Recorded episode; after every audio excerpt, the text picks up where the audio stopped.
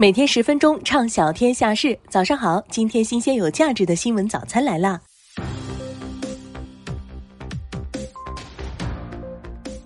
二十九号，在二零二二凤凰网财经峰会上，著名流行病学专家曾光指出，这次疫情之所以让大众感觉来得特别猛烈，主要基于毒株传播力强以及冬季是呼吸道类疾病高发期等因素。曾光认为，根据过去经验，疫情第一波通常会感染百分之三十的人群，但是此次新冠的感染率上升速度是超过预期的。我们没有遇到这次第一波就来势汹汹，甚至很快超过百分之五十、百分之六十、百分之七十，甚至百分之八十的感染率。曾光指出，北京的感染率可能已经超过了百分之八十。对于北京目前的感染比例，二十九号在二零二二凤凰网财经峰会上，著名流行病学专家曾光表示，还没有精确的数字统计，但他判断北京第一波疫情感染率可能要超过百分之八十。既然北京第一波疫情风暴如此之大，第二波会不会更加危险？对此，曾光表示，第一波风暴比较大，预示着第二波就很低了，因为干柴快烧尽了。据医生介绍，新冠感染者转阴后仍咳嗽、胸闷，查 CT 发现有肺炎，可能分两种情况：一是与新冠相关的肺炎仍在恢复期，若为轻度肺炎，免疫力正常的人在休息情况下可自愈；二是转阴七至十天后，胸闷、咳嗽症状反而加重，甚至再次发烧，或是继发细菌感染，医生对症使用抗生素巩固治疗，患者也能很快康复。针对当前中国是否低估新冠死亡人数，中国国家卫生健康委员会新冠疫情应对领导小组专家组组长梁万年二十九号在北京接受媒体采访时表示，从公共卫生角度看，在疫情流行和快速传播期，很难准确判断有多少病死率、死亡率，只有疫情周期过去后，才能比较精准的判断。现阶段应把防重症、防病亡放在优先位置。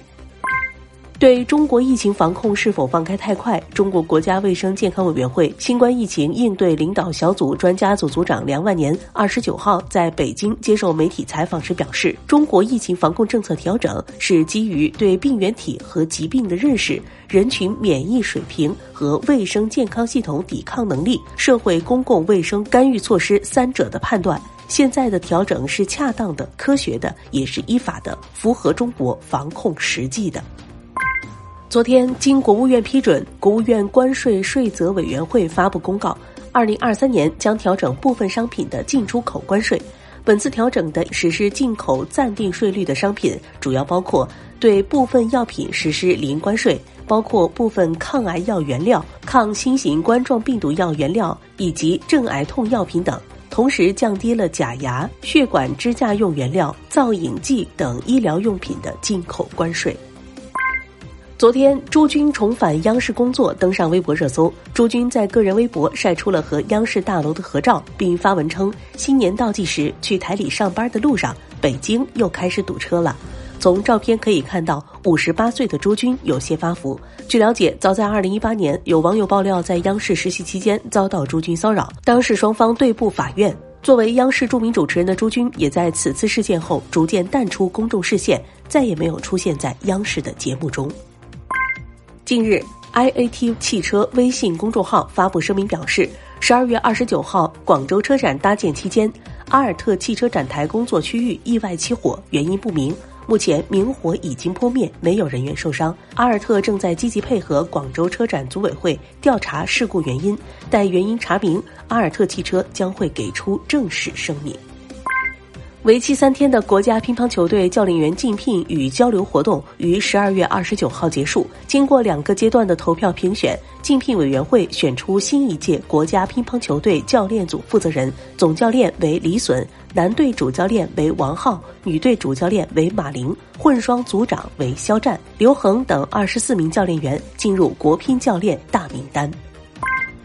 近期，互联网上流传多份举报材料，称南京大学政府管理学院工作人员周恒涉嫌致女学生怀孕，并存在论文抄袭等行为，引发网络热议。二十九号，南京大学发布关于我校工作人员周恒被网民举报一事的调查结果通报称，经调查确认，举报人王某某曾使用新浪微博账号。萌新涌动 NJU 及多个境外电子邮箱匿名对周恒多次进行不实举报。二零二二年十一月十号，其母亲冯某某在微博发文为王某某的不实举报公开道歉。经查明，自本科阶段起，王某某先后在多地多家医院和精神卫生中心就诊治疗，相关就诊记录显示其患有双向障碍等精神类疾病。对王某某涉嫌违法的行为，公安机关将根据精神病司法鉴定结果依法作出处理。十二月二十九号，网传成都长寿网红奶奶玉泽琴去世，享年一百零三岁。消息曝光之后，诸多粉丝纷纷表示不敢相信，因为消息来得太突然。二十九号，记者从老人亲属处得知，玉奶奶确实于当日凌晨离开人世。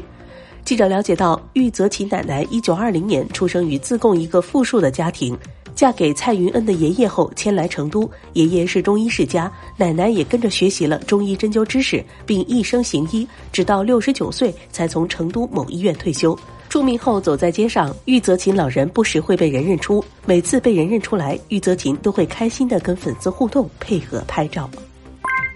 据巴西媒体报道，球王贝利二十九号去世，享年八十二岁。他的葬礼将在桑托斯市举行。据俄罗斯卫星社二十九号报道，俄罗斯外交部长拉夫罗夫表示，西方关于伊朗疑似向俄罗斯供应无人机的声明仍然没有证据。此前，伊朗国防部长阿什蒂亚尼也表示，基辅在乌克兰伊朗无人机问题专家会议上没有提供俄军在乌克兰使用伊朗无人机的证据。当地时间十二月二十九号，据克里米亚地区领导人阿克肖诺夫发布的消息。克里米亚大桥及其附近地区所实行的高恐怖袭击风险等级状态将延长至二零二三年一月二十一号。据环球网援引泰国曼谷邮报报道，泰国副总理兼公共卫生部长阿鲁廷十二月二十九号说，不需要对中国游客制定任何特殊入境规定。